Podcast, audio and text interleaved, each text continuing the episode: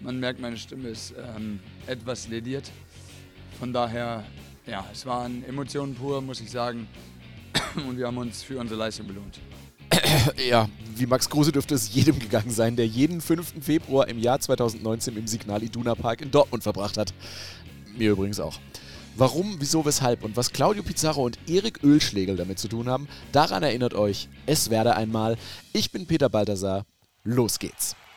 Das hat Bremen noch nicht erlebt, was sich jetzt abspielt. Geht er rein? Er geht rein! Der macht das Tor! Goal, Goal, Goal! Das Größte ist vollbracht. Das Double. Pizarro per Kopf, an Dieter vorbei. Kunzop gegen Pfaff. Verzögert und verschießt. Es gibt sicher viele schöne Augenblicke in meinem Leben, vielleicht sieben oder acht. Und einer dieser ganz großen und einer der schönsten Augenblicke ist heute. So, was war denn jetzt nochmal am 5. Februar 2019? Naja, Werder hat gegen Dortmund 3-3 gespielt. Ähm, für mich war das kein 3-3. Wir haben, weiß nicht wie viel, aber wir haben im Elfmeterschießen gewonnen. 7-4, 7-5. Ist ja auch 7-5. Siehst du, haben wir gewonnen. Äh, ich glaube, das ist alles, was heute zählt. Ja, also faktisch richtig, aber irgendwie fehlt mir da Emotion. Werder geht ins Viertelfinale! Ein packender Pokalfight heute Abend und ein glücklicher, aber dann auch verdienter Sieger, wie der immer wieder zurückgekommen ist. Werder Bremen fightet und schlägt Dortmund. So nämlich. Aber lasst uns vorne anfangen. Was waren die Voraussetzungen für dieses Spiel? Wir schauen mal in den Werder.de Vorbericht zu der Partie. Dieses Pokalspiel elektrisiert ganz Fußball-Deutschland. Im Lostopf zum Achtelfinale lagen mit Sicherheit leichtere Gegner als der BVB. Die Dortmunder führen die Bundesliga mit 49 Punkten an. Dazu stellen die Borussen mit 51 Toren die beste Offensive der Liga. Zitat Ende. Zum Vergleich, Werder stand zu diesem Zeitpunkt mit 22 Punkten weniger auf Rang 10. Auf dem Papier also ein klares Ding.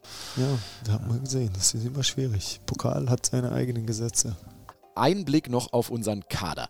Da sagt ihr jetzt, das ist doch nur drei Jahre her, den kennt man doch. Ja, nur drei Jahre, aber drei Jahre im Profifußball sind eine Ewigkeit. Glaubt ihr nicht? Dann Achtung, hier alle Spieler, die beim Pokalspiel in Dortmund im Kader standen. Und stand Februar 2022 auch noch bei Werder spielen. Marco Friedl, Milos Velkovic, Jiří Pavlenka, that's it. Gespielt hat übrigens nur einer. Pavlenka und er hat ihn! Bei Dortmunds Aufstellung fällt vor allem einer auf. Nicht Götze, nicht Witzel, nicht Reus. Nein, Erik Ölschlegel. Vor der Saison war der erst von Werders U23 zum BVB gewechselt, als dritter Torwart und Regionalliga-Keeper. Und dann stand er plötzlich im Kasten der Profis, weil Bürki und Hitz nicht einsatzfähig waren. Geschichten, die nur der Fußball schreibt. Ja, also für ihn war das definitiv ein spezielles Spiel, brauchen wir nicht drüber reden. Warum immer Toprak das so genau weiß? Ja, unser heutiger Kapitän war damals noch beim Gegner und stand auf dem Platz. Wie er wohl an dieses Spiel zurückdenkt? Mein Kollege Markus Biereichel hat ihn gefragt. Nicht, dass ich mich jetzt dran erinnern kann. Wenn du verlierst, erinnert man sich nie gerne dran. Brauchen wir nicht drüber reden. Ähm, So gehen die Einschätzungen auseinander. Für mich eins der besten und erinnerungswertesten Spiele überhaupt. Und ging ja auch direkt gut los in der fünften Minute. Freistoß. Kruse. Und der Ball ist im Tor! Abgefälscht! Rashica war der da dran. Ja, war er. Und der hätte sogar noch das 2 zu 0 nachlegen können. Stattdessen gab es ein Foul von Bargi an Witzel. Ich hoffe, man hat die Anführungszeichen gehört. Naja, egal. Es gab Freistoß kurz vor dem 16er, kurz vor der Halbzeit. Und Reus macht es. Und er sitzt! Das ist der Schlusspunkt dieser ersten Hälfte. Dieser wunderbare Treffer von Marco Reus. 1 zu 1. Und danach nicht viel tatsächlich. Und ich muss sagen, wenn ihr mich das gefragt hättet, ohne dass ich jetzt den Spielbericht nochmal gelesen hätte, hätte ich gesagt, das war total wildes Spiel, da ging es auf und ab. Äh, Stattdessen liest man in der 63. Minute, die Partie verschnauft ein wenig. Es gibt aktuell kaum Offensivaktionen und das Tempo aus den ersten 45 Minuten fehlt komplett. Ja, äh, so ist das wohl manchmal, wenn man sich an Sachen erinnert. Naja, bis wieder was passierte, musste man im Live-Ticker recht lang scrollen. Kurz vor Ende hatte erst Max Kruse für Werder und dann Thomas Delaney für den BVB die Chance auf den Sieg, doch es blieb beim 1:1. Verlängerung. Die Spannung nicht auszuhalten und als Werder-Fan war man sich sowas von sicher, heute geht hier was. Bis zur 105. Minute. Pulisic. Der nimmt nochmal richtig Tempo auf. Alcácer, Pulisic und das Tor für Dortmund. 105. Minute. Die Führung. Ein Schock. Das gibt's doch nicht. Jetzt führt hier der BVB. Und die ganze gelbe Wand war sich sicher, das war's. Werder kann nach Hause fahren. Äh, Doch da haben sie die DFB-Pokalrechnung ohne einen Werder-Joker gemacht. Einen Joker hätten die Bremer noch. Johannes Eggestein, Maximilians Bruder. Aber vielleicht brauchen sie ihn gar nicht. Pizarro ist da! Und wie macht er das Tor? Das ist unglaublich! Da schlafen sie aber komplett! Das ist ein Stürmer, wie er Buche steht. Irgendwie annehmen und verwerten. Nicht lange warten. 2 zu 2. Und das Ding ist hier wieder auf. Ja, aber genauso schnell war es dann auch wieder zu. Philipp versucht da vorbeizukommen an Augustinsson und schafft das. Und der Ball wieder Tor. Hakimi. Wieder geht Dortmund vor. Was für ein Spiel, Leute. Nächster Nackenschlag. Von dem Dortmunder Handspiel, das nicht gepfiffen wurde, fange ich jetzt gar nicht an. 2 zu 3 auf jeden Fall. Da war das Ding doch gefühlt durch.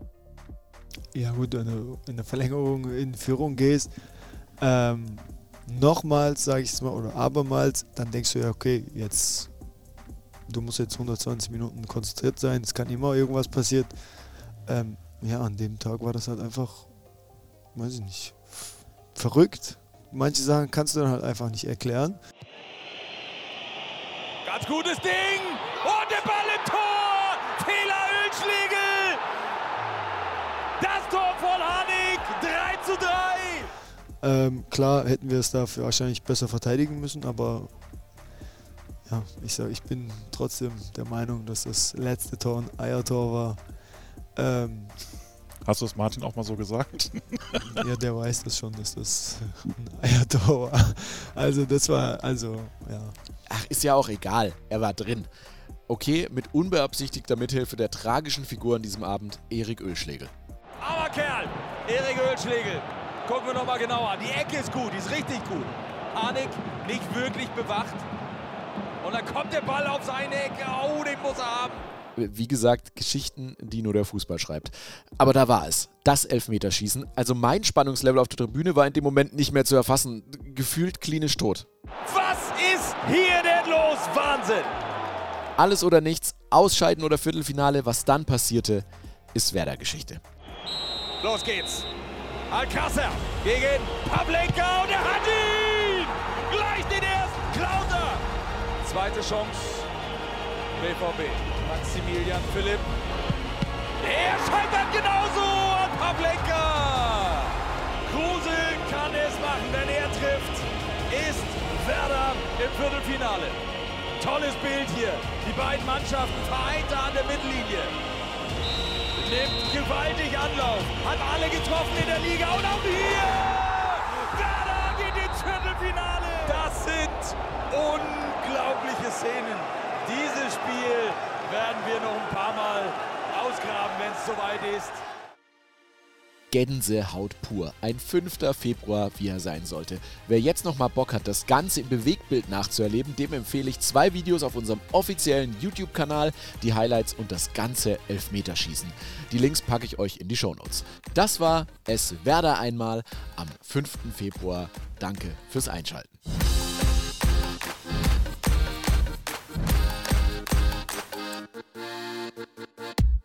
Es Werder einmal ist ein offizieller Podcast von Werder Bremen. Für Feedback, Anregungen und Kritik schreibt uns gerne eine E-Mail an podcast.werder.de.